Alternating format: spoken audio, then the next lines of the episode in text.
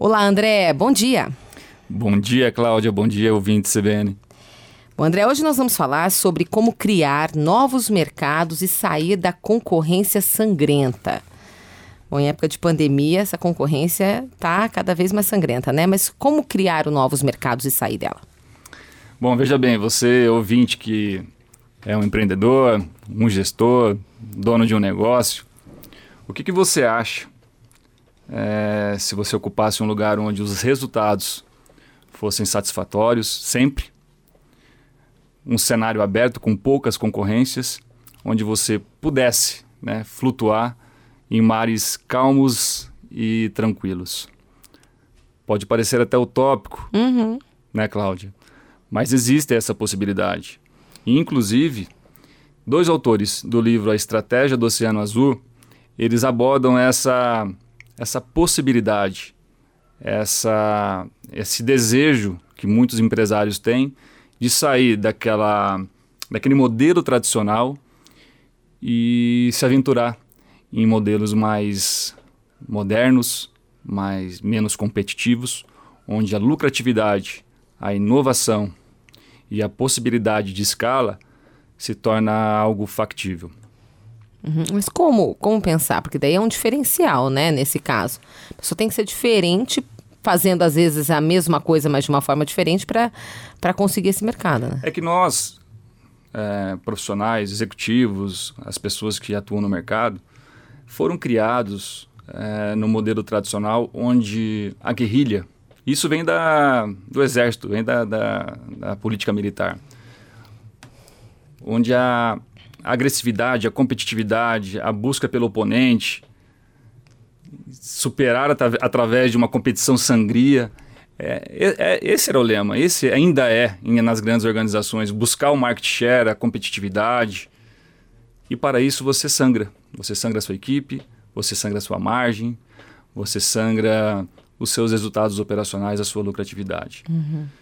E esses autores abordam de uma forma magnífica essa, essa metáfora entre o Oceano Vermelho, que é esse mercado sangrento, esse mercado competitivo, na busca por volume, baixa rentabilidade. É e, a, e, a, metáfora vem de encontro com esse mercado é, do Oceano Azul, esse oceano mais calmo, onde a inovação, onde hum, o conhecimento é o que faz valer a diferença. Agora, mesmo na pandemia, é, você conseguiu ver aí as pessoas fazendo, as empresas fazendo mudanças que tão benéficas a, a, esse ponto de sair dessa concorrência sangrenta e chegar né, nesse oceano azul aí? Pelo contrário, a gente, a gente enxerga uma inércia por uhum. parte dos empresários, por parte das organizações, em tentar, em se esforçar para poder fazer isso. Sabe por quê, Cláudio? A primeira mudança, ela vem do mindset, da maneira de pensar do empresário. É, como eu disse há pouco, ele foi criado nesse mundo de alta competitividade. E falar para ele que existe esse oceano azul, que existe esse mercado, às vezes parece até utópico para o empresário, mas não é. Só que para isso existe o quê? Um esforço muito grande, é, principalmente na maneira de fazer as coisas acontecerem de forma diferente então, primeiro você, como empresário, precisa mudar o seu mindset e fazer com que a sua equipe, através de uma nova postura, uma nova cultura, é, também estabeleça esse novo pensamento. E isso envolve outros fatores, como, por exemplo, criar uma cultura diferente para o seu negócio.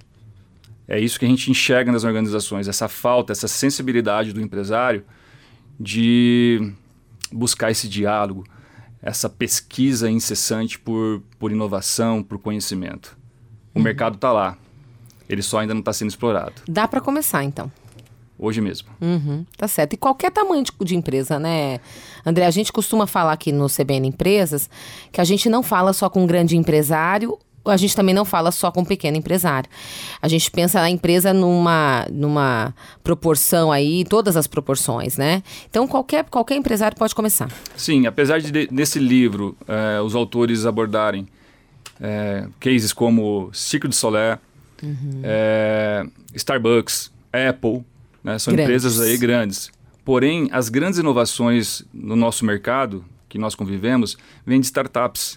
Uhum. Pequenas empresas que realmente inovaram e de uma forma ou outra estão derrubando as, as empresas tradicionais, as empresas grandes.